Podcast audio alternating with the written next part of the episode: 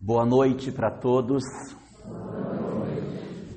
É um prazer imensamente grande estar hoje aqui em Bom Jesus da Lapa com todos para as nossas conversas que a gente programou com tanto carinho para a noite de hoje.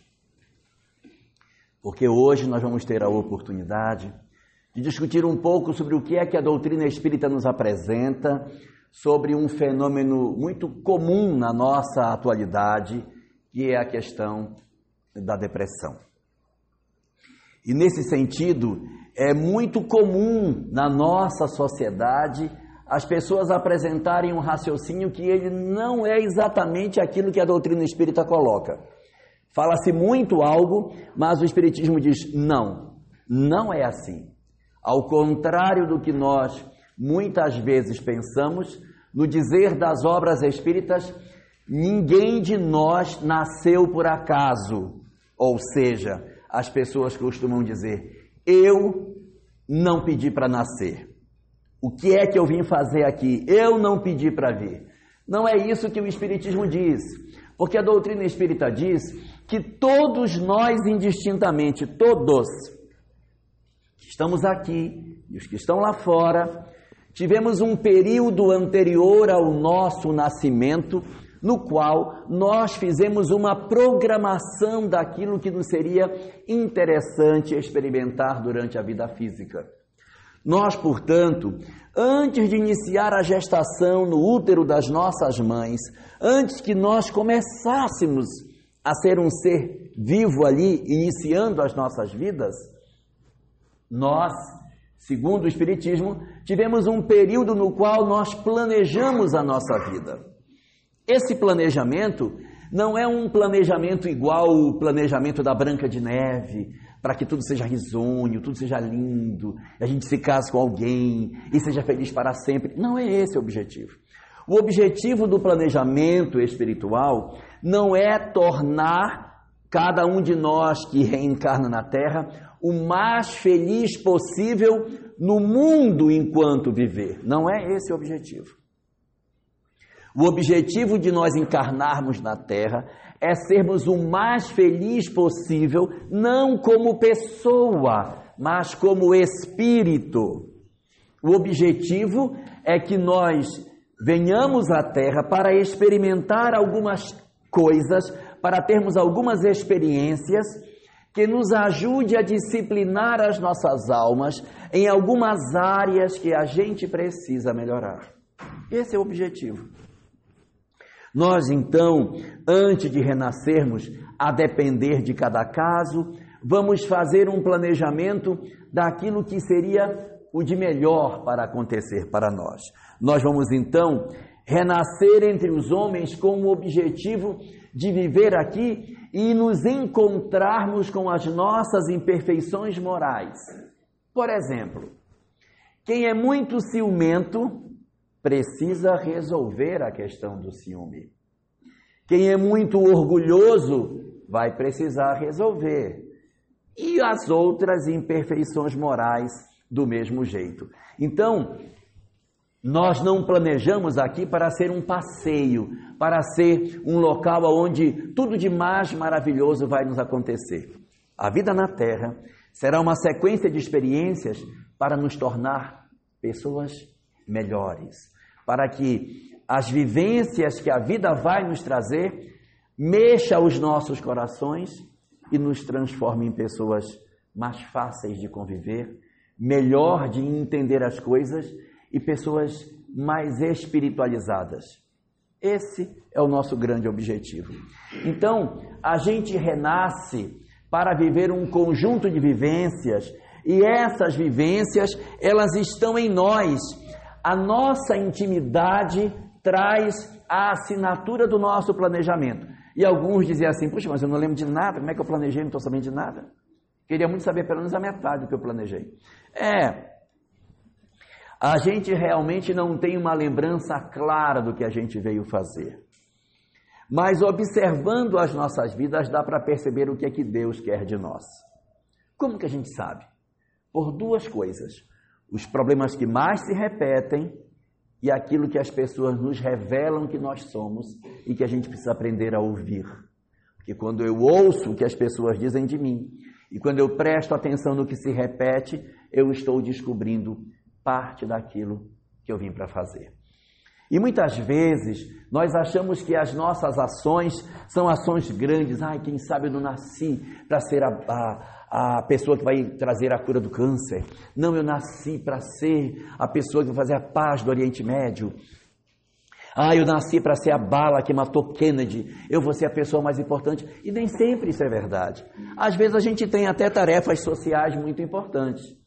Mas independente das tarefas sociais que a gente tem, nós temos uma tarefa muito mais importante que não é a social e que todo mundo tem. Tem pessoas que não têm essa tarefa grande socialmente, mas todos temos uma tarefa aparentemente pequena, mas que é a maior de todas, que é a questão da família.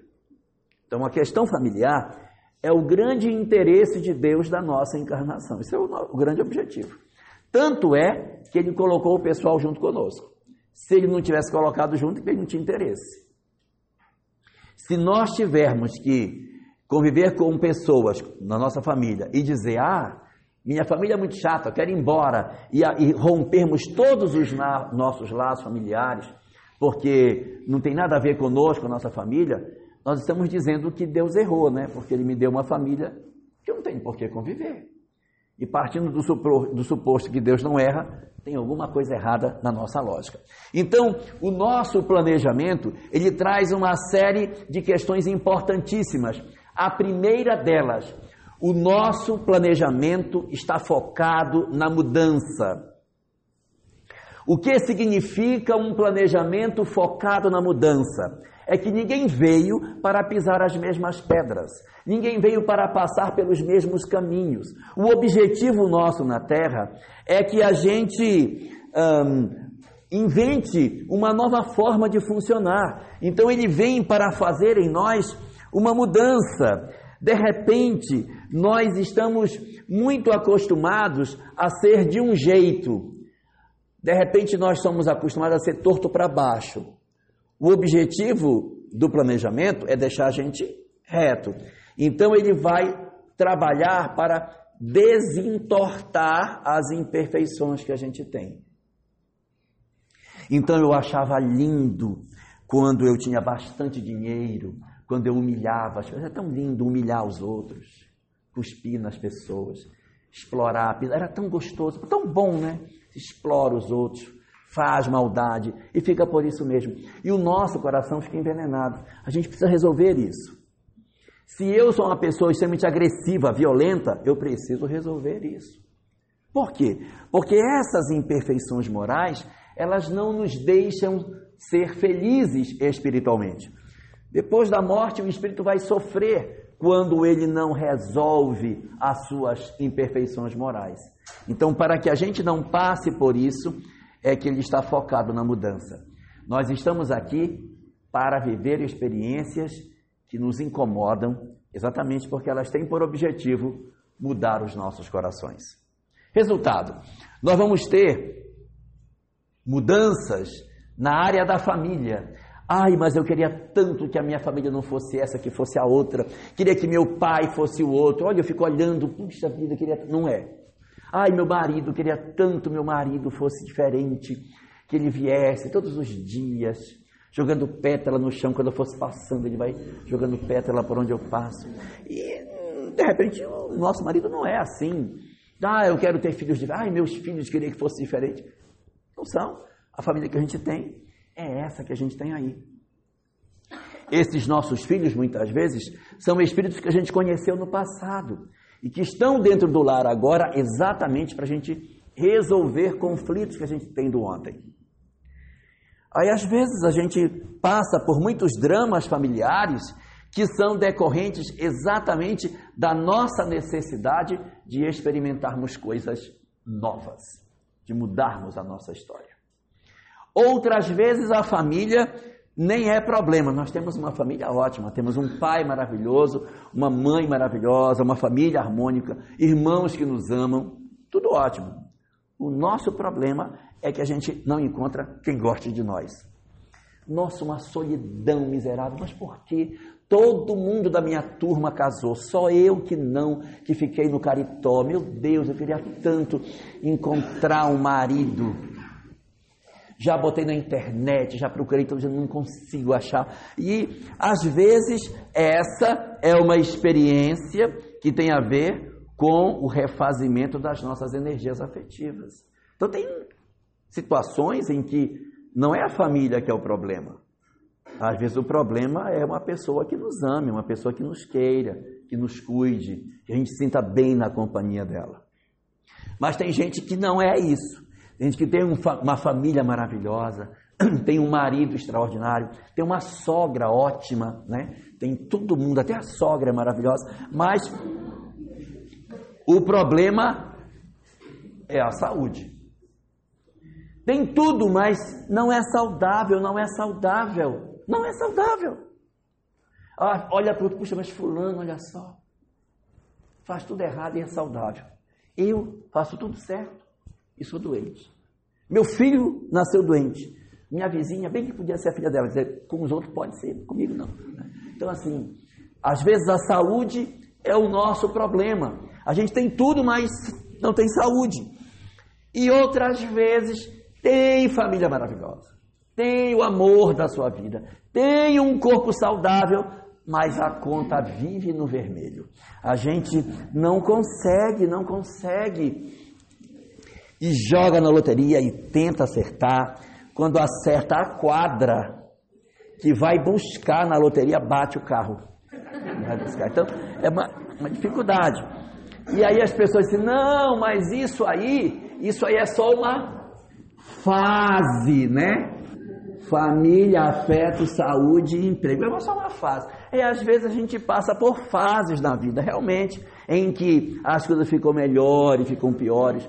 Mas nós, via de regra, temos conflito em pelo menos uma área dessa, embora tenha algumas pessoas que estejam loucas para gritar bingo, mas é, tem vezes que a gente tem problema em tudo que é área. A família é ruim, não achou o amor, o emprego está ruim, a, a, a saúde também está precária. Mas o objetivo do nosso processo reencarnatório, do nosso planejamento, é nós encontrarmos com experiências que variam de pessoa para pessoa para resolver aquilo que a gente traz conflituado do ontem. Então, o planejamento, ele está focado especificamente nos nossos vícios.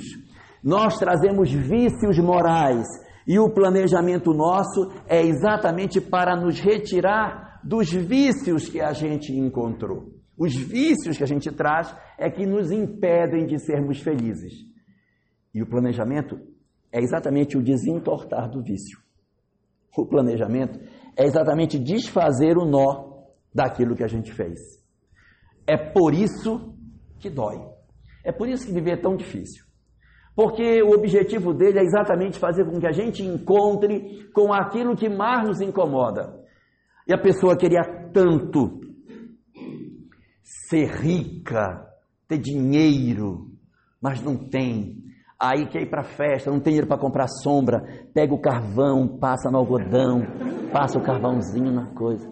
Pega lápis de cor, raspa o lápis cor de rosa, passa na boca para fazer batom para poder ir. Por quê? Porque não tem aquilo que gostaria de ter. Então, a vida acaba sendo muito sofrida, porque você encontra uma família difícil, você convive com um pai alcoólatra, com uma mãe extremamente amarga, você tem um marido complicado, às vezes você tem uma esposa que é difícil, às vezes não, às vezes são os filhos que são muito difíceis para você levar cria muito problemas, tem envolvimento com droga, envolvimento com uma série de questões, e você faz tudo para tentar agasalhar e levantar esses meninos, mas eles voltam para o mesmo vício. Então, o nosso planejamento, ele é, na verdade, um exercício de virtudes.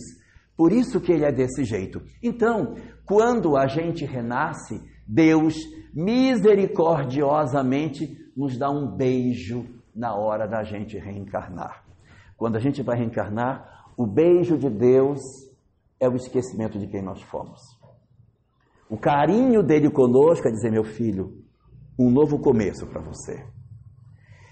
E quando a gente recebe esse beijo sagrado, a nossa memória do que de quem nós fomos, ela se apaga. Eu não sei mais se eu fui Joaquim, se eu fui Pedro, se eu fui Manuel, se eu fui Antônio. Eu esqueço quem eu fui, mas eu não esqueço o que eu fui. Se eu fui orgulhoso, eu vou continuar orgulhoso. Se eu fui vaidoso, eu vou continuar vaidoso. As coisas que são da minha personalidade, elas ficam dentro de mim, embora eu não consiga lembrar nitidamente quem fui eu, mas eu sei de quem eu gosto e de quem eu não gosto. Eu olho às vezes em casa e digo, eu não tenho muita simpatia por determinada pessoa que faz parte da minha família, do meu grupo familiar, que eu nasci junto, mas eu tenho dificuldade de abraçar. No Natal é aquela dificuldade, vai, abraça Natal. Então, é aquela dificuldade, mas por quê? Porque a gente, na verdade, recebeu esse esquecimento. Se não fosse esse esquecimento, seria muito mais difícil a gente caminhar. Porque nós íamos ficar em casa sentados, um olhando para o outro, mas você, hein? Estava lembrando agora ali o que você me fez. Eu não sei como é que eu suporto morar com você na mesma casa. Por quê? Porque as lembranças, não sendo claras nós já temos com algumas pessoas dificuldade, que dirá se soubesse tudo. Então, nosso planejamento tem esse objetivo e aí acontece toda uma mobilização no mundo espiritual para que ele aconteça. Nossos amigos espirituais, espíritos que conhecem cada um de nós há muitos séculos, há milênios, se comprometem nessa mobilização para que esse plano aconteça não só aconteça lá quando nós estamos planejando, mas também para que ele se realize do lado de cá, quando nós já estamos encarnados. Esses amigos espirituais têm a oportunidade de encontrar conosco todas as noites através do sonho. Todos os dias nós temos a chance de reencontrar com eles e rever o planejamento, discutir o que tem que ser feito. A gente até nem lembra objetivamente. Mas tem noites que a gente deita e diz assim: hoje este miserável vai fazer as trouxas, vai embora de casa. Amanhã ele não vai estar aqui. A gente dorme quando acorda e diz: tadinho dele, gente. Se eu não der uma chance para ele, que vai ser dele, coitadinho. E aí a gente acaba deixando. É porque durante a noite nós temos a chance de encontrar com esses espíritos que nos ajudam. Agora, se durante a noite eu não sintonizar com ele, sintonizar com outros, aí você acorda de manhã e eu não, for, eu não vou só jogar fora a roupa dele, eu vou queimar e depois eu vou jogar fora. Mas o mundo espiritual se mobiliza para que isso aconteça. E nós temos uma tendência danada de não aceitar o processo de transformação que a vida nos pede. E o que, que a gente faz muitas vezes? A gente tenta fugir da, da programação. Existe uma programação espiritual e eu fujo dela. Quando eu faço 15 anos, eu arrumo a primeira pessoa que aparece, pulo a janela de madrugada e vou embora de casa. Tá doido? Vou morar com esse pessoal? Jamais. Então, nós queremos quebrar as algemas daquilo que nos prende. Se existe uma limitação, essa limitação muitas vezes ela ocorre exatamente para que a gente aprenda um caminho novo. Eu não estou falando de conformismo, da pessoa dizer assim: não, eu nasci pobre, então Deus quer que eu seja pobre, então nem vou estudar, porque vai que eu estude, melhore de vida, então deixa eu ficar ignorante. Não é isso. Vamos estudar, vamos nos empenhar, vamos lutar para melhorar de vida, desde que para melhorar de vida eu nunca passe por cima de ninguém, eu nunca faça aquilo que é errado. Mas se eu faço tudo certo, eu estudo, vou para o concurso público, vai tudo na minha cabeça, quando chega na noite anterior do concurso, me dá uma diarreia miserável, eu não consegui para a prova. Mas, mas não é possível. Aí eu, não, mas eu vou me preparar melhor. Aí eu me preparo tal, passo em segundo lugar, aí chama um. Quer dizer, se você faz tudo o que tem para fazer e as coisas não acontecem, desconfie que tem algo de espiritual por trás do seu desejo. Mas para que a gente desconfie, nós temos que lutar até o limite das nossas forças. Não adianta olhar pela janela e dizer, não vou nem tentar.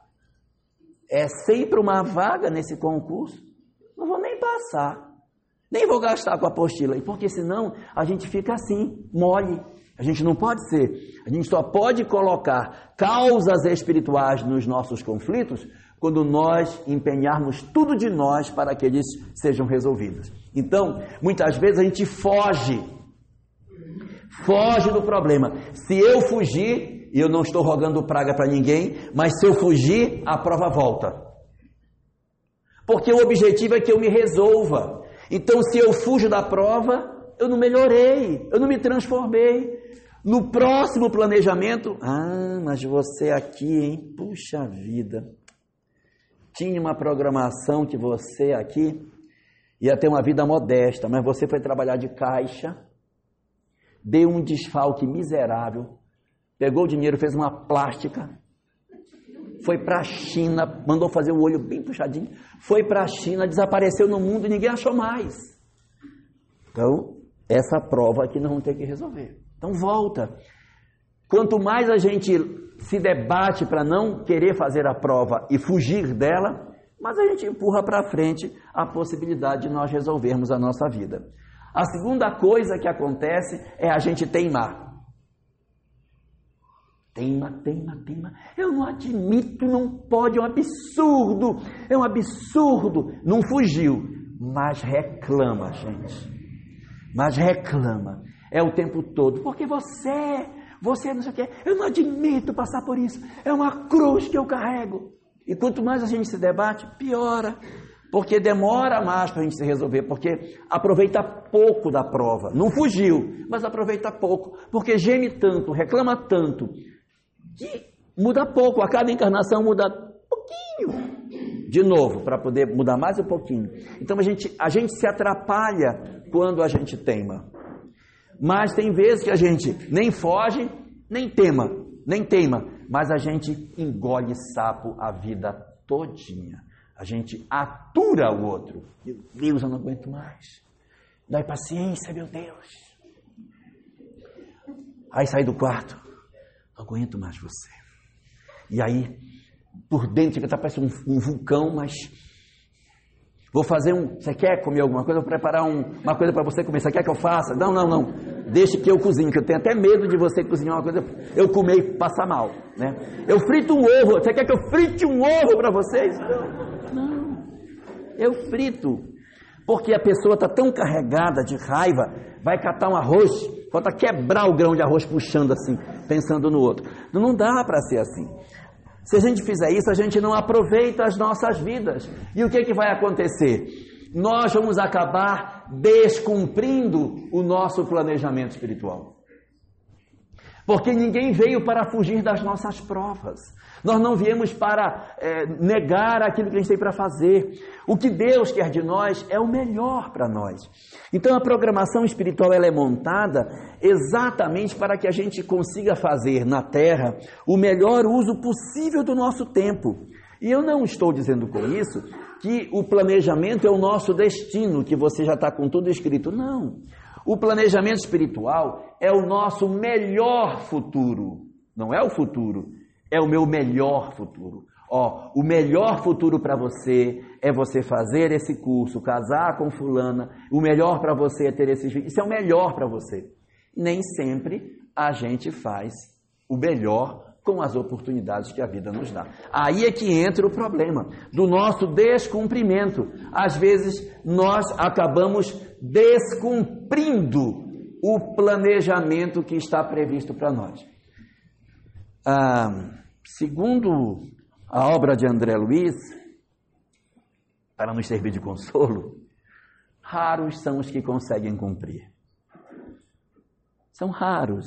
A maioria de nós descumpre, uns mais, outros menos. Toda vez que eu odeio, que eu tenho raiva de alguém, eu já descumpri. Toda vez que eu me diminuo, que eu não amo a mim mesmo, eu também descumpri. E toda vez que eu não amo a Deus, que eu não amo a natureza, que eu não amo a criação, eu também descumpri. Então, precisa amar a Deus, amar ao próximo e amar a si mesmo para cumprir o planejamento. Não fez isso, entrou pelo caminho do desamor, automaticamente sair do cumprimento. Então, o planejamento espiritual, ele não é um trilho de trem que você tem que andar. Não, você vai casar com fulana, queira ou não queira.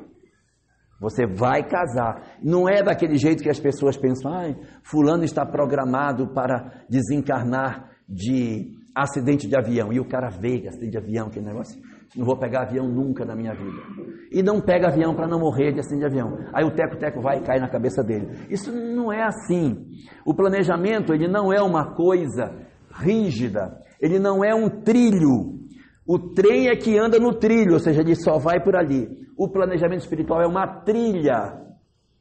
Uma trilha é algo que está desenhado, mas você sai aqui, pega uma, uma coisa, volta para a trilha. Isso é, isso é o planejamento. Você está focado a realizar um conjunto de ações em prol da sua própria felicidade. Mas, exatamente em função das nossas dificuldades íntimas, exatamente por conta de nós não conseguirmos viver as nossas vidas com serenidade, ocorre um fenômeno muito ruim. É que a gente quer viver uma coisa, mas a vida não nos dá. Por que, que a vida não me dá isso? Porque eu ainda não estou em condições de receber. Eu queria demais ter o amor da minha vida, não vou ter por conta das questões daquilo que eu fiz no passado. Então, de repente, nós vamos ter sonhos de ter uma família maravilhosa e quando eu venho para cá, eu tenho uma decepção tão grande com o meu grupo familiar. Porque minha mãe não me dá o amor que eu gostaria que ela me desse. Meu pai abandonou minha mãe quando eu ainda era criança. Daí eu fiquei bolando pela casa dos outros, passando muita dificuldade. Aí arranjei um namorado, casei e sou muito infeliz. E tive filhos extremamente ambiciosos. Então, minha vida familiar é um sofrimento. E, e eu vivo hoje muitas angústias por conta das decepções, porque eu sonhei com uma família que não se concretizou. Tem vezes que essas questões ocorrem porque nós mesmos não estamos contribuindo para fazer o melhor. Nós mesmos. Às vezes a gente quer que os outros nos deem amor, mas a gente não dá. Bora ver se ele me ama. Vamos ver. Vou ficar aqui duro no lugar, sem me mexer. Aí meu marido vai ter que chegar. Oi, meu bem, você está bem? Não, não estou bem. Não, meu bem, fique bem. Não, estou bem. Eu quero ver até onde ele vai para dizer que ele me ama. Agora, pelo lado dele, se eu for olhar pelo lado dele, o que, que ele está enxergando? Cara, eu chego em casa, a mulher está com a cara desse tamanho mas ele não sabe o que ela está querendo, é que ele fique, não, meu bem, mude essa cara. Ele não vai fazer. E a gente também não se mexe, então a gente acaba gerando conflitos familiares exatamente porque nós, de alguma forma, não contribuímos para essa harmonia. De outras vezes, nós temos decepções com a nossa vida afetiva. A minha vida afetiva ela é toda bagunçada. Eu sonho encontrar com a pessoa da minha vida, mas eu não consigo. Só esse ano eu já casei três vezes. E todos três levaram todo o meu dinheiro. Me deram um golpe, disseram: não se preocupe. O último que eu encontrei morava no Rio de Janeiro e disse: pague a minha passagem que eu estou indo para casar com você. E já estou indo levando todos os móveis. Não bote 50 mil reais na minha conta que eu vou já comprar os móveis para gente. E eu botei, vendi minha casa para botar, para comprar os móveis. Sumiu com o meu dinheiro. Então, às vezes, a gente é muito infeliz na vida afetiva, por quê? Porque nossas histórias afetivas não são as melhores, a gente precisa se resolver. Precisamos aprender a não ser tão frágeis, a tão suscetíveis de sermos enganados, a não sermos tão carentes, para que a gente possa ter mais capacidade de escolher com mais acerto. Outras vezes, as nossas decepções são com a vida profissional. Sonhamos com uma vida profissional que não acontece. Não acontece. Você se forma, quer, quer trabalhar profissionalmente, não consegue, não, não avança. A vida não acontece, você não consegue ter equilíbrio econômico em casa, não consegue prosperar. É, muitas exigências dentro de casa, o dinheiro sempre curto, você com dificuldade, às vezes o banco sempre na sua cola. Então, são problemas que a gente tem e às vezes as decepções nem estão fora de nós, elas estão dentro de nós mesmos.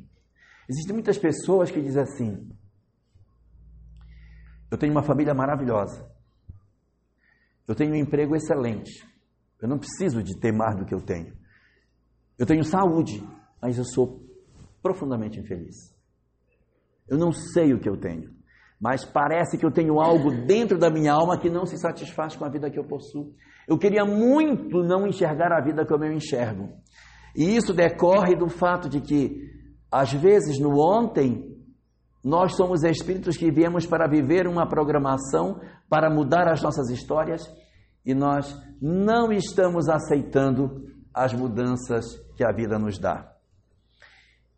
E existe ainda uma última situação que é muito comum na nossa sociedade, na qual a pessoa diz: Eu sou muito infeliz e eu não sei porquê. Eu não, não sei dizer, eu não tenho motivo para ser. Eu olho e, e, e não sei porquê, mas eu sei que eu sou infeliz. Não me falta nada, mas eu sou infeliz. Às vezes a pessoa ela é insatisfeita consigo mesma, que ela não queria ter o corpo que ela tem, ela não queria ter o nariz que ela tem, ela não queria ter a, a, doença que ela tem, então ela é infeliz. E de outras vezes, eu sou infeliz, mas eu, eu não sei dizer porquê. Não sei. Quando isso acontece, uma coisa que vai se dando é que essas decepções progressivas, elas vão amargando a gente por dentro. E na medida que elas nos amargam, elas nos dão a sensação de que nós estamos sozinhos. Isso nos confere uma sensação de abandono, porque ninguém me ouve, ninguém me entende, ninguém sabe como é que eu vivo, ninguém consegue me dar razão. Então eu sou uma pessoa sozinha no mundo. Eu sou uma pessoa abandonada dos outros, porque ninguém consegue me compreender. Esse movimento de que ninguém consegue me compreender e que eu sou sozinho, vai fechando em mim a capacidade de eu perceber a vida que está em meu redor. E diz o Espiritismo o seguinte: à medida que eu vou me fechando dentro de mim, a minha capacidade de sintonizar com os espíritos que estão ao meu redor vai se fechando. Nós vamos naturalmente perdendo a conexão exatamente com aqueles espíritos que cuidavam de nós. Aqueles que eram nossos parceiros, que se comprometeram com a nossa chegada na Terra, aqueles que de alguma forma se comprometeram com as nossas vidas, eles não vão mais tendo capacidade de se conectar conosco. E o resultado disso é a perda da conexão. Essa perda de conexão nos faz perder a fé. E existe uma consequência natural depois da perda da fé. Quando eu me sinto sozinho, quando eu perco a conexão e quando eu perco a fé, o próximo passo não tem jeito. O próximo passo é a depressão. Nós vamos então experimentar um fenômeno que ele não é novo, ele é bastante antigo, só que antes a pessoa chamava de melancolia. Fulano tem melancolia. Ela é uma depressão porque uma depressão é um buraco. É uma depressão. A pessoa caiu num buraco. Antigamente, quando a gente ficava na depressão por motivo afetivo, dizia assim: Fulano está na fossa. Ah, porque era um buraco, né? Não dos mais recomendáveis, mas era um buraco. E a pessoa estava dentro desse buraco, dentro estava na fossa. E hoje se vulgarizou muito a questão da depressão, até pelo, pelo fato de que no mundo hoje existem 370 milhões de pessoas no mundo que sofrem de depressão é 5% da população da Terra. A cada grupo de 20 pessoas, estatisticamente, uma tem depressão. Por que isso acontece? Porque nós começamos a viver um processo de dor tão grande, tão doloroso dentro das nossas almas, que a gente procura sair desse processo doloroso e procura encontrar uma porta para que a gente dê vazão para a nossa dor. E existem seis portas que a gente procura encontrar para sair da depressão. A primeira delas, quando a gente está com uma, dor, eu vivo uma dor enorme, uma dor, uma dor, como é que eu expresso a minha dor? Como é que eu consigo sair disso? Eu saio pela via da tristeza. Eu me recolho, fico quieto, não, não quero. Vou para o canto, nas festas eu já nem vou mais, fico só quieto. Na escola eu não convivo com as pessoas, em casa eu não tenho graça de ficar rindo com os outros. Então a tristeza é uma das estratégias que a gente usa para poder conviver com a nossa dor. A dor me tira a capacidade de ser alegre. De outras vezes, eu tenho tanta dor na minha vida que eu saio pela porta do medo. A porta do medo é a porta que me impede de sofrer mais. Eu não quero ter mais ninguém, eu não quero me envolver com ninguém, eu quero ficar sozinho, eu me tranco na minha casa, eu não saio para a rua, porque eu tenho medo. Eu tenho medo das pessoas. Se as pessoas gritarem comigo, eu choro. Porque eu estou tão ferido, tão machucado, estou me sentindo tão sozinho, que essa é a melhor estratégia que eu tenho. E a terceira porta que a gente usa para tentar sair disso é quando a gente percebe que a tristeza não deu jeito, o medo não deu jeito e nada mais dá jeito. Ou seja, a gente está numa situação que eu não tenho mais o que esperar. A minha vida ela não tem mais conserto. Então é a chamada porta da desesperança. É aquela na qual a pessoa diz, não, para mim não tem mais jeito não. Para mim, minha vida me acabou. Eu já não tenho mais motivo para viver. Eu já não, não vejo mais razão para que eu continue vivo. Qual é o sentido que tem viver? Eu não tenho mais sentido. Eu quero só ficar em casa, só ficar deitado, eu não quero sair. Essas são três portas que costumeiramente existem para a gente fugir da dor. Mas existem outras três portas que a gente tenta também sair da dor. Uma delas, a quarta dessas portas, é a porta da arrogância. É aquela que eu digo assim: não, não sinto dor, não estou sentindo nada, eu não sofro nada. Eu? não estou nem aí. Eu? Meu pai me largou? Estou nem aí. Para mim, tanto faz. Não preciso dele, eu sou capaz, estou nem aí. Por dentro está só um caquinho, mas eu reajo ao processo de dor, me mostrando mais forte do que eu sou e procurando por essa via não fazer contato com a dor. Outros, quando se, se veem abraços com a dor, dão uma outra solução. Quando vive um processo de dor, a solução que dá é a violência. Sofre. Ah, quer dizer então que fulano me enganou? Então eu vou atrás dele. Vou dar três tiros nele. Eu vou agredir, eu vou bater, eu vou ferir as pessoas, eu passo a ter, às vezes, uma atitude violenta, não é só com um ou com outro, eu passo a ter uma atitude violenta. Eu passo a ser uma pessoa agressiva.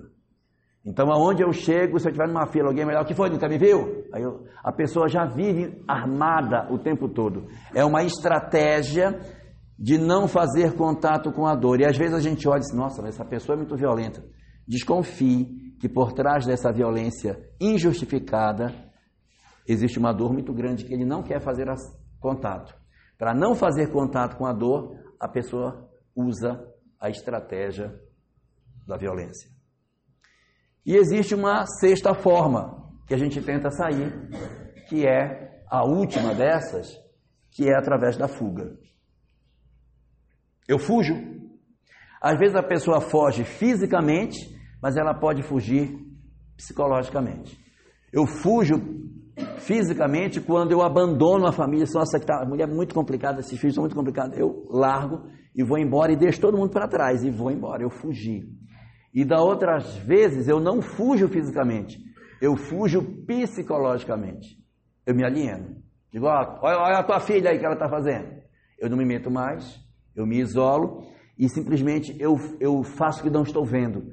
O filho está se drogando e eu hum, não vou nem ver, não vou nem para lá que não vai ser pior vou ter que tomar uma atitude, eu não quero tomar, eu finjo que não vejo, finjo que não ouço, para que eu consiga continuar convivendo com as pessoas. Então, essas situações, elas são muito comuns. O ruim é que nenhuma delas resolve, tá? Nenhuma resolve.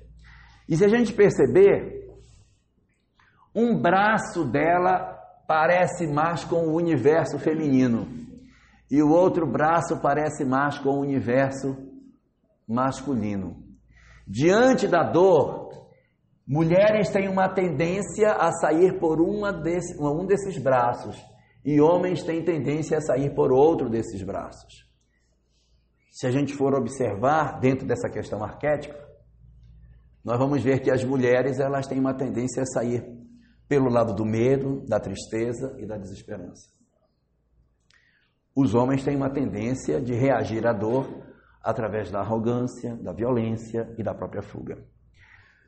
Quando esses três elementos se juntam, a desesperança, o medo e a tristeza, a soma dessas três variáveis forma a depressão. O que é depressão? É quando a desesperança se soma com o medo e se soma com uma tristeza. Porque tristeza é tristeza, depressão é depressão. Se uma pessoa sofre algum revés e ela bateu o carro e a pessoa diz, puxa, bati meu carro, rapaz, e agora? E a pessoa fica, está deprimido. Não está deprimido, está triste. A depressão é um processo de tristeza que ultrapassa 15 dias sem que a pessoa consiga reagir a isso. Então ela vive, digamos assim, entre aspas, o seu luto durante aqueles 15 dias e depois ela começa a fazer o processo de, re, de reação. Se a pessoa não reage, nós começamos a desconfiar que ela esteja em processo depressivo.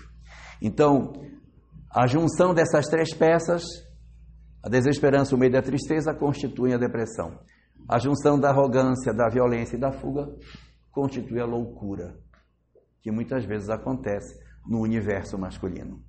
Quais são os sinais que a gente tem de que a pessoa está vivendo um processo depressivo? Os sinais são, primeiro deles, instabilidade emocional. A pessoa chora com uma facilidade enorme, altera muito, muito facilmente de humor e se emociona muito fortemente. Vai assistir uma novela, com a cena da novela, ela chora. Ela vai para um, um, aniversário, aí quando vê o, o pai pegou a criança, colocou no colo, só de ver, eh, chora. Me emocionei, porque eu não via o pai colocar no colo, me emocionou. Tudo emociona. A gente está com a emoção aqui, o choro fica bem aqui na garganta. Qualquer coisa, você chora. Outra característica, doenças. Como depressivo adoece. É direto. Por quê? Porque o nosso sistema imunológico, que nos defende contra as doenças, ele reage às infecções dos germes que a gente encontre, bactérias, vírus que a gente encontre, afeta o organismo e o sistema imunológico vai e reage a esse processo naturalmente, e a gente às vezes nem sente que esteve doente e que ficou bom, porque o sistema imunológico reagiu. Mas quando ficamos deprimidos, o nosso sistema imunológico, ele também deprime então a gente pega uma inflamação e ao invés daquilo resolver, não resolve. Está deprimida, a mãe diz: Minha filha, vai fazer essa unha. Você está um mês sem fazer a unha, vá no cabeleireiro, arruma o cabelo, pinte a unha. Chega lá, a manicure arranca um bife do dedo, do pé. E aí ia inflamar. Mas se tiver deprimido, pode se preparar. O dedo vai ficar deste tamanho. Então inflama o ouvido, inflama a garganta, tudo que é it acontece. É otite, laringite, faringite. A pessoa, qualquer coisinha, inflama. Até o dente que a pessoa estava tratando estava bem, piorou. Agora até o pivô caiu. Por quê? Porque tudo inflama, a gente não consegue reagir. Pegou uma raladura, ralou, ah, isso aqui é só uma raladura amanhã está infeccionado. Porque o sistema imunológico também deprimiu junto com a gente. E aí a pessoa sente mal-estar, as, as, os hormônios diminuem, as nossas taxas de serotonina mudam, a pessoa vive angustiada, aí passa a ter dor de cabeça, sono fora de hora. Nossa, resultado, a gente não fica bem e passa a ter muito medo. A gente tem medo de sair na rua, medo de fazer negócio, medo de encontrar as pessoas. E a gente precisa de alguém que nos cuide, viu? Porque quem fica deprimido fica muito frágil. E às vezes tem algumas mulheres que perdem o marido, ficam viúvas, e aí as pessoas vão em cima para comprar a casa da viúva, porque ela faz qualquer negócio. Então tem que tomar cuidado. As pessoas não fazerem negócio quando estão deprimidas. Não pode deixar, porque faz bobagem, vende muito barato dá por qualquer preço. Não, pode ficar, eu nem eu não quero, porque as coisas perderam valor, então ela entrega por qualquer preço. Tomar cuidado e cuidar das pessoas nessa fase. Outra característica é o desinteresse pela vida. Época de Copa do Mundo, todo mundo na sala, a pessoa fica olhando. Senta, fulano, vem assistir. Não. Por que não dá uma bola para cada um desses homens para eles correndo? Dá uma para cada um. Aí eles chutam, ficam brigando. Ah, as coisas não têm sentido. Você olha, nada tem sentido. Você olha, que sentido tem isso, gente? Para que isso? Tudo que você olha, para quê? As coisas perdem o sentido, a gente perde o sabor do que acontece conosco. Um sono miserável, você passa o dia inteiro deitado. Daí a pessoa que mora com você abre a porta, você está o dia inteiro lá. O que você fez o dia inteiro? Fiquei deitado. Fez o quê? Nada, só deitei. Mas fez o quê? Pensando no quê? Pensando em nada. Como nada? Você ficou o dia inteiro. Mas o depressivo, ele fica o dia inteiro e ele é capaz de passar o dia inteiro pensando o mesmo pensamento. Então ele não pensou nada, porque só pensou uma coisa o dia inteiro. E a coisa que ele pensou é: não tem mais jeito, não tem mais jeito, não tem mais jeito, não tem mais jeito.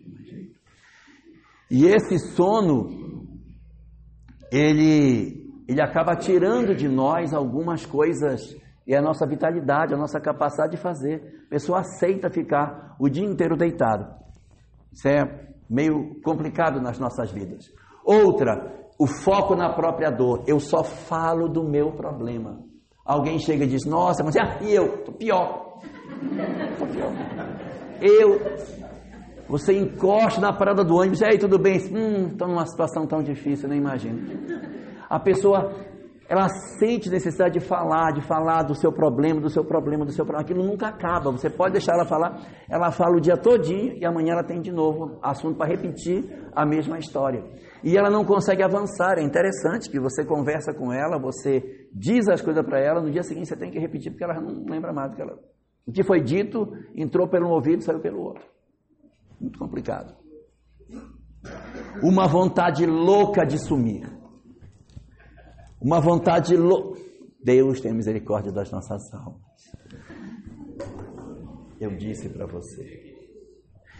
Uma vontade louca de sumir. A gente queria ir embora, sumir, não queria mais ver ninguém. Meu Deus, eu queria ir embora daqui. E um sentimento de desesperança. Para os outros vai dar certo, para mim não vai dar certo. Eu, para mim, nada mais vai dar certo. E por último, a obsessão, que é a perturbação espiritual. Segundo a doutrina espírita, quando a gente fica triste, espíritos mais tristes do que nós se aproximam da gente. E aí a gente começa a pensar o pensamento deles e não pensa mais o nosso. A gente pensa que está pensando o nosso pensamento, mas está pensando o pensamento dele. Aí fica mais triste do que já estava. Aí eu não sei por que eu ando tão triste. Nossa, me dá uma tristeza. Mas é porque eu já atraí um grupo de espíritos que fortalecem em mim a tristeza que eu sozinho já sentia. Então eu agora estou mais triste do que eu estava, porque eu já não sou mais só uma pessoa triste. Nós somos vários tristes juntos, pensando a mesma tristeza. Então precisa cuidar dos espíritos em meu redor e de mim também. Precisa tratar essas entidades que estão próximas e, ao mesmo tempo, cuidar de nós para que a gente possa aproveitar as oportunidades que a vida nos dá. Bom, quando se fala de depressão, existe basicamente dois tipos de depressão. Existe as depressões por causa difusa, que é aquela que você diz assim, eu não sei por que eu estou depressivo, não sei, eu não tenho razão para estar, tá. mas está. E é tão comum, são as que mais indicam para nós que existe processo obsessivo. E existem as depressões por causa objetiva, ou seja, você tem uma história que marcou, você perdeu um filho, você separou, você perdeu um emprego, você é, tem uma doença que está incomodando muito você. Então, quando você perde um parente, quando... então você tem uma causa. Por que você está deprimido? Desde que tal coisa aconteceu, então você consegue localizar o evento. Essas são mais fáceis de se resolver, porque a gente consegue encontrar o ponto que está fazendo com que a pessoa entre. É mais fácil jogar a corda para tirar do buraco. Mas quando a pessoa diz, eu não sei o que é, é um indicativo de que estamos realmente diante de um processo que a gente se permitiu entrou num processo obsessivo. E existem os graus. Existe a obsessão, a depressão leve, existe a moderada e existe a depressão profunda. A depressão leve é aquela na qual a gente vive essa, esse momento de tristeza, mas isso não nos incomoda do ponto de vista profissional. Você tem a depressão, mas você trabalha, mas você tem a sua vida, dá uns acessos de choro de vez em quando, aí você chora. Depois passa. Quando vem a época da TPM fica pior, mas aí chora. Algumas pessoas é, podem observar que na parte interna da coxa às vezes estouram umas manchas roxas. Essas manchas roxas são um sinal desse fenômeno de tristeza, de depressão, de melancolia no modelo leve, porque a gente tem, mas as pessoas quase que nem percebem que a gente tem isso. Você, vai, você leva a vida, tem aquele peso no coração, aquela tristeza muitas vezes, mas você conduz a vida. No estágio moderado já não é mais assim. Já começa a comprometer a minha vida profissional. A pessoa já não trabalha mais normalmente, ela falta serviço, ela já não vai. Você começa a perceber que ela já não está mais tomando banho regularmente. Esse é um dos sinais para a gente saber se a pessoa está depressiva. Olha o cabelinho, se a pessoa está penteando, se aquela roupa não é a mesma de ontem, azedinha que ela vestiu de novo. Então você dá uma olhada. Se você tiver alguém em casa que começou a usar a mesma roupa mais de um dia, que não está tomando banho, não está se alimentando, não está fazendo a barba, comece a desconfiar. A pessoa pode estar descompensando. Porque é natural que quando você entra em processo depressivo, você fique assim. Então você começa a se recolher, você já fala demais que você não está bem. Não, não estou nada bem. Não sei, não estou legal, estou legal. E essa pessoa, na, na moderada, ela frequentemente ela procura ajuda. Ela vai no médico, ela procura um psiquiatra, ela procura um psicólogo, porque ela sente que ela não está legal. A depressão profunda é diferente. Depressão profunda, o nome está dizendo. Geralmente as pessoas dizem, nossa, fulano está numa depressão profunda. Não, não está numa depressão profunda. Porque a depressão profunda é profunda mesmo. A pessoa não sai do quarto, ela coloca algodão nas frestas para que a luz não entre, ela fecha, não, não quer entrada de luz nenhuma, ela se tranca no quarto, ela tem tendências suicidas, ela não faz contato com mais ninguém, ela, ela não procura mais ajuda porque o caso dela, na cabeça dela, não tem mais jeito. Então ela, ela se enterra. E a gente precisa tomar muito cuidado para não deixar com que a pessoa vá descendo na direção dessa, dessa depressão profunda, que quanto mais desce, mais difícil é você puxar a pessoa de volta. Mas a depressão profunda, ela decorre exatamente dessa insatisfação generalizada pela minha vida, por tudo aquilo que acontece na minha história de vida. Aí, o que que acontece? Nós hoje vemos uma sociedade tão tão cheia de tantos conflitos, de tantas dores, de tantas angústias, que a gente diz assim: "Nossa, mas o que que é isso, meu Deus? Isso tudo decorre de uma situação que a gente vive hoje, que é o chamado vazio existencial. O que é o vazio existencial? Nós estamos numa coisa que não leva a lugar nenhum. Eu vou estudar, vou subir uma escada quando eu chegar lá. Não, tem nada lá em cima. E, e não tem nada. Então, para quê? A ideia do materialismo é muito perigosa para que a gente consiga efetivamente fazer o nosso processo de mudança. Resultado, a gente precisa de uma ajuda quando a gente está nesta condição. E isso é, é, a nossa sociedade, quanto mais ela nos empurra para o materialismo, mais ela aumenta a quantidade de pessoas em processo depressivo. Né? Bom, mas o que é que o Espiritismo tem para dizer sobre isso? São nove e cinco. E o meu tempo acabou. Eu vou continuar. O que temos para dizer? Nós temos que buscar a solução do problema. Porque do problema nós já estamos fartos. Eu já sei qual é o problema. Eu estou depressivo, eu estou precisando de ajuda. Como é que a gente faz isso? Como que se sai do processo depressivo? Primeira coisa que temos que considerar: o homem é um ser integral. Ele não é só corpo e nem é só espírito. Ele não pode ser tratado só uma banda. Para curar, tem que tratar tudo. Quando estamos num processo depressivo, nós temos que entender que é como se nós estivéssemos numa guerra. E quando se está na guerra, não se vai só com exército. Quando eu estou na guerra, eu vou com exército, marinha e aeronáutica. Então, eu preciso dar uma solução integral para o problema, já que o homem é um ser integral. A solução seria cuidar do físico, que é o exército. Quem vai cuidar do físico? Qual é o profissional que vai cuidar do físico? O médico, o psiquiatra. Tem que procurar, porque às vezes a pessoa está com as taxas desestruturadas, precisa do remedinho para reequilibrar a pessoa. É uma muletinha para você poder avançar, não é para ficar o resto da vida tomando. É só para dar uma equilibrada para depois você caminhar. Mas muitos de nós iremos precisar da ajuda do psiquiatra aqui. Além do exército, a gente também vai com a marinha. A marinha vai cuidar das nossas águas, das nossas lágrimas, que é o psicólogo. Tem que procurar um psicólogo para ele para você poder falar, para contar o que está acontecendo, para ser um profissional que vai te ajudar. É o psicólogo que vai dizer se você precisa do psiquiatra, não é o psiquiatra que diz de psicólogo. Você vai no psicólogo, ele ouve você e diz: Vou encaminhar você para o psiquiatra. Mas eu não estou louco, mas não está doido mesmo. Você só precisa de um remédio para tirar a ansiedade, para equilibrar as suas emoções, para poder dormir. Quando você melhorar, aí você retira a medicação. Mas precisa disso.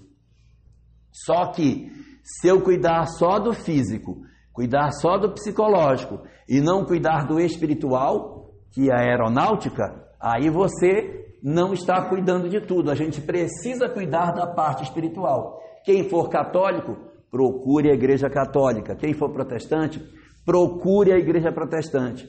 E quem for espírita ou quiser conhecer o espiritismo, procure a casa espírita. Que a casa pode oferecer um amparo para que a gente possa cuidar das pessoas que estão fragilizadas no processo depressivo. Existem tarefas específicas no centro espírita para atender especificamente quando nós estamos nessa condição. E pode acontecer com qualquer um de nós. Ninguém aqui considere que as pessoas que são depressivas são menores do que as outras. Não, a gente pode passar por um momento e pode entrar em depressão. Então a solução para ser boa, ela tem que ser uma solução integrada. Se for só o centro espírita, pode não resolver. Se for só o médico, pode não resolver. Se for só o psicólogo, pode não resolver. Então junta tudo. Junta o psicólogo, junta o médico, junta o, o centro espírita ou a religião que quiser, para trabalhar a integração dessas forças. E não só isso, ainda existem mais questões além do Exército, da Marinha, da Aeronáutica, tem a PM, que é a família.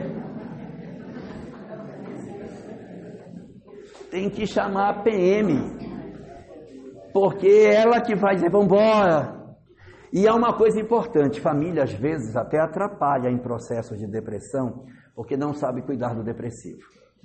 Chega com depressivo, a pior coisa com depressivo é acabar com isso. Vamos acabar com esse negócio. Você não tem nada. Como não tem nada? Levante, vambora. Se eu te pegar de novo aqui, vou jogar um balde. Isso não ajuda. Então a gente tem que saber tirar a pessoa. Chega junto, conversa e tenta tirar a pessoa daquela rotina. Leva ela para caminhar, vá lá, vá passear na gruta, vá dar uma olhada, vá ver a ponte do rio segurando a pessoa pela, vá passear, vá caminhar, vá no parque caminhar, fazer uma caminhada. A pessoa não pode ficar dentro de casa, é perigoso. Tem que tirar, ela tem que ver cor, tem que ver luz. Não pode ficar escondida. Mas você não pode recriminar. Olha só como você está, está acabada, está velha, está horrível. Isso não ajuda. Você não vai ajudar ninguém com isso. Aí ah, realmente eu não presto mais, eu estou velha, acabada. Então, você tem que saber puxar a pessoa. Tem que ter jeitinho para fazer isso. Então, a família é muito importante. Por quê? Porque ela tem que ter paciência para lidar com a pessoa. Ninguém trata nenhum depressivo sem fazer com a pessoa aquilo que a gente precisa fazer. Então, tem que ter paciência com ela. Não deve ridicularizar o que a pessoa está passando. Ah, é, está ridícula. Só passa o dia inteiro comendo, tá gorda, parece um animal, um hipopótamo e tal. E assim, que você vai ajudar fazendo isso? Está horrível. Quem vai querer uma pessoa desse jeito? Eu lembro de uma moça que eu conheci, depressiva, É verdade. Ela pegava os canudos, canudinho de refrigerante, ela se dava o trabalho de ligar um no outro, ligava os canudos, ligava, fazia um canudo de um metro e meio, aí se deitava no sofá, botava o canudo na boca, botava a jarra de água com gelo no chão e ficava deitada para não levantar para beber água, ela só chupava no canudo. E chupava, passava o dia inteiro deitada, tomando aquela água gelada. Não almoçava, não comia, fazia nada. A mãe, nossa, meu Deus. Então não se ridiculariza as pessoas, tem que ajudar. E a solução espiritual que a pessoa vai precisar não necessita ser espírita, tá bom? As pessoas se sentem muito confortáveis na igreja católica. Procure. Não pense que você tem que arrastar a pessoa para dentro da casa espírita para resolver o problema. Se ela, ela sente, ela tem que ir para o lugar onde ela sinta espiritualidade nas coisas. Se quando ela vai na igreja católica, ela sente espiritualidade, aquilo mexe com ela, ótimo. Fique lá. Se é na igreja protestante, que no culto protestante, ela fique lá. Lá é o lugar que você pode se recuperar. Então não é necessário que as coisas sejam dessa forma, tá bom? É, uma coisa muito importante que a gente tem para fazer, para trabalhar a questão da depressão, é o resgate da nossa fé. Enquanto a gente não resgatar a fé, ninguém vai conseguir sair. Então, o primeiro passo é resgatar a fé. A gente tem, tem alguns passos que são importantíssimos, e eu vou passar rapidinho por eles. O primeiro é o resgate da fé. Como é que a gente resgata a fé? Saindo da própria dor e indo ao encontro do outro. Enquanto eu ficar gemendo, eu não consigo resolver. Porque quando eu saio de mim para ir ao encontro do outro, aquela conexão que eu perdi, ela se refaz. Que quando eu paro de pensar em mim e começo a cuidar das pessoas, eu esqueço da minha dor. E quando eu começo a cuidar do outro, eu me emociono e sinto que eu sou útil aí eu posso melhorar. Eu não estou dizendo isso naquele propósito que as pessoas dizem assim. Você precisa ir lá para o hospital, ver quem está lá doente, está acabado, para você ver que você não tem nada. Não é para você ir para encontrar uma pessoa pior, para dizer, gente, encontrei um pior que eu, então agora eu estou bem. Não é esse raciocínio. Mas é você saber que mesmo você estando ruim, você pode ajudar o outro, você pode ser útil. Isso é importante. Então, a gente fortalece a fé a partir do momento em que a gente cuida das pessoas. E existe uma frase na literatura espírita que diz que a fé é o galardão que Deus reserva a todos aqueles que se credenciam na obra do bem. Isso é fundamental para que a gente possa fazer o trabalho que a gente tem que realizar. Então, a primeira peça para que a gente consiga sair do processo depressivo é o resgate da fé. A segunda é ressignificar as nossas dores. O que é ressignificar? É porque eu passo por dramas na vida meu Deus, que cruz! Na verdade, não é uma cruz, é a oportunidade de eu mudar. É a chance que eu tenho de ser diferente. Então eu olho para o meu marido e digo: Meu Deus, isso é uma cruz que eu carrego, meu Pai do céu. Porque não morre essa desgraça. Né? Porque não morre. Se eu tiver isso, eu não consigo sair. Ressignificar significa eu olhar e dizer assim: não precisa dizer para a pessoa, mas você olhar e dizer: você é a grande oportunidade que eu tenho de fazer uma história diferente. Se eu conseguir conviver com você e entender você e viver em harmonia, eu terei vencido a minha pequenez. Aí olho para o filho e diz: o dia que você foi embora, eu me arrependo do dia que você nasceu. Em vez de eu dizer isso, eu olho para o filho e digo: Você é a grande oportunidade que eu tenho de crescer como pessoa. Porque se eu botar você para fora de casa, eu vou, não vou andar.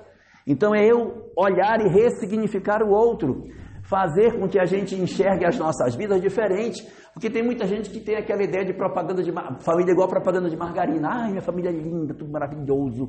Ai, meu marido é ótimo, meus filhos são ótimos, todo mundo ri, ninguém tem problema. Temos sim, nós temos problema em casa. E essa ideia de família margarina aqui, já viram propaganda de margarina? Todo mundo rindo, passando margarina no pão. Então, assim, aquilo ali não é real, não é real, não é assim, a vida não é desse jeito. A gente tem conflito, então a gente tem que entender que as coisas não são desse jeito e, portanto, trabalhar em nós a questão do perdão. O perdão é muito importante para as nossas vidas, porque é a partir dele que a gente vai poder fazer o trabalho de mudança dos nossos corações. Muitas pessoas dizem assim: eu não perdoo, porque o que ele me fez não tem perdão. Não tem perdão que ele me fez. Eu jamais vou poder perdoar o que ele me fez, então eu levo isso para sempre comigo. O Espiritismo diz que quando você guarda mágoa ou guarda ódio de alguém, você se vincula espiritualmente com essa pessoa. Então você está marcando um compromisso para a próxima existência. Quando eu digo assim, eu odeio você, eu odeio você, eu estou dizendo para a pessoa que eu estou querendo encontrar com ela de novo. É isso que eu estou dizendo.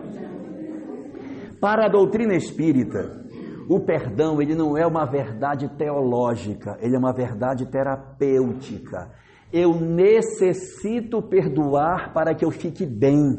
Porque se eu não perdoo, eu carrego o outro dentro de mim. Então eu adoeço, eu passo mal, pego uma obsessão e deprimo.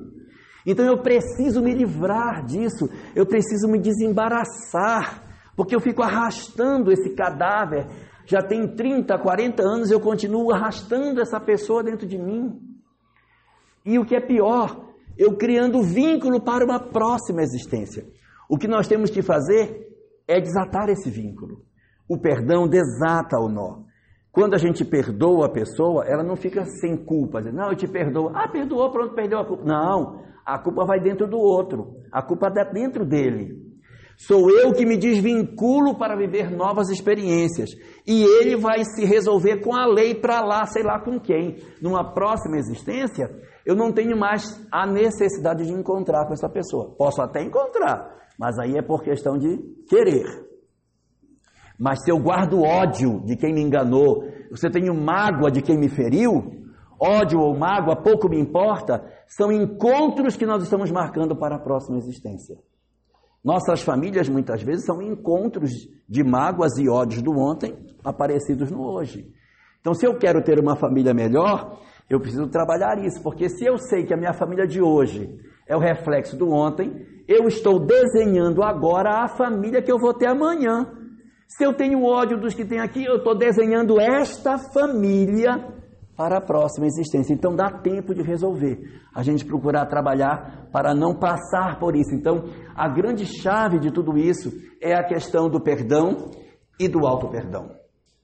Se nós conseguirmos perdoar a nós mesmos, porque às vezes nós cometemos um equívoco na adolescência, fizemos um erro e carregamos essa culpa dentro de nós, se nós também não perdoarmos a nós próprios, nós não vamos conseguir sair desse processo depressivo.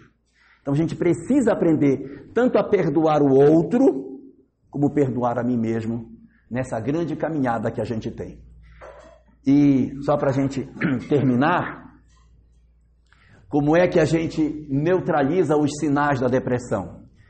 Se era instabilidade emocional, doença, medo, etc., vontade de sumir, desesperança e obsessão, tem que ter uma forma de resolver isso.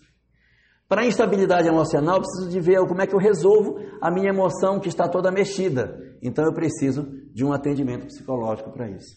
Se eu tenho doenças, quem vai me ajudar é o médico ou o próprio psicólogo, que tem muitas doenças que são é, psíquicas, que só o psicólogo até consegue resolver.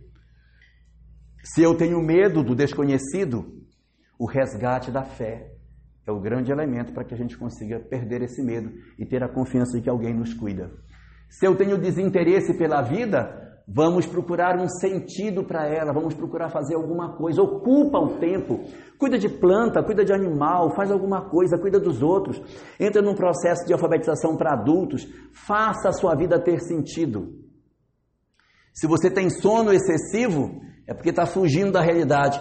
Aceite a realidade que você tem. Ressignifique as coisas dentro da sua vida. Se você reclama demais e tem foco na própria dor, vá ao encontro do outro. A caridade é o grande elemento para que a gente saia desse processo.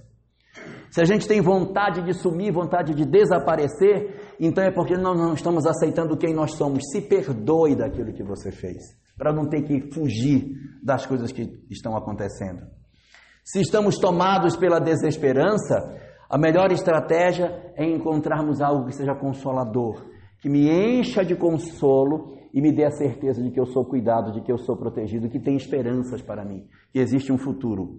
E se nós vivemos um processo de obsessão, de perturbação espiritual, a grande proposta da doutrina espírita para nós é que a gente faça uma mudança das nossas vidas através de uma transformação moral. O Espiritismo nos diz que não existe, na leitura que ele faz das nossas vidas, nada que possa justificar para nós que é, algum tipo de amuleto para sair de obsessão. Obsessão só se sai através de mudança individual de cada um de nós. É isso que pode fazer as coisas mudarem, terem um sentido bem diferente daquele que elas têm.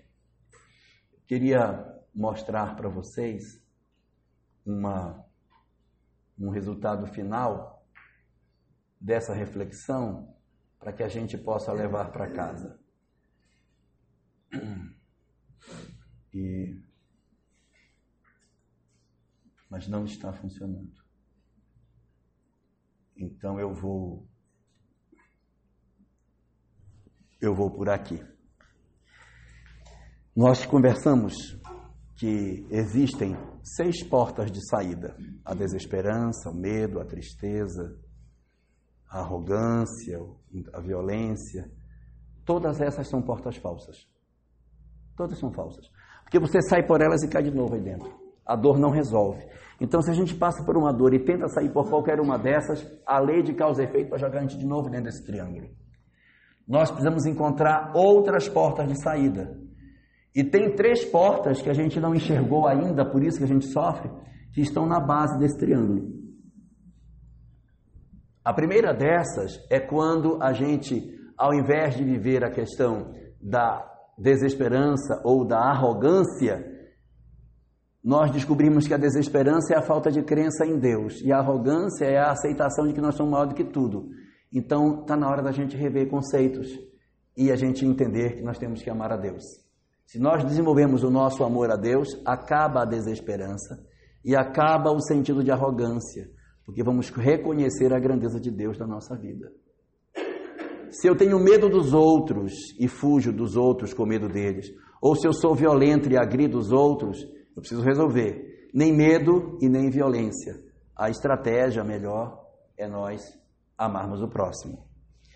E a tristeza que nos destrói por dentro e a fuga que faz a gente fugir da nossa própria realidade, nós temos que substituir isso pelo amor a nós próprios. Isso não é nenhuma novidade, porque quando o doutor da lei perguntou a Jesus: O que é que eu devo fazer para alcançar a vida eterna?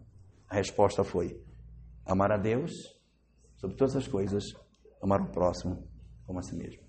Nisso está resumido toda a lei e os profetas. Se nós seguirmos esse caminho, a gente cumpre o planejamento espiritual, entende o propósito do porquê nós renascemos na Terra e, ao mesmo tempo, resolvemos em profundidade as nossas vidas e nos desalgemamos do processo depressivo. Ninguém pode fazer isso por nós. A gente pode amar um filho enlouquecidamente, só ele pode fazer esse movimento. A tarefa ela é individual. Então cada um de nós deve se debruçar sobre sua própria história e procurar as formas que tiver para poder se desalgemar de tudo isso e fazer uma história nova para todos nós. Nós somos capazes de fazer. O planejamento existe para que a gente execute algo que é possível de ser feito. O que falta é a gente abrir o nosso baú de amor e entregar mais amor do que a gente está entregando. É a gente se apaixonar pela vida, é buscar motivação, bu buscar razões de viver e amar as pessoas do jeito que elas são. Ao invés de exigirmos a perfeição dos outros, sermos capazes de olhar para as pessoas e com sinceridade abraçá-las e dizer: Eu aceito você do jeito que você é. O dia que nós aceitarmos as pessoas do jeito que elas são, as nossas vidas serão bem mais leves e nós teremos muito mais condição de resolver essas questões tão amargas para as nossas vidas. Então, desejo a todos nós que a gente aproveite essas lições e faça um caminho novo para nós, transformando as nossas vidas e nos libertando desse mal tão amargo dos dias de hoje, que é o processo depressivo. Uma boa noite para todos. Obrigado.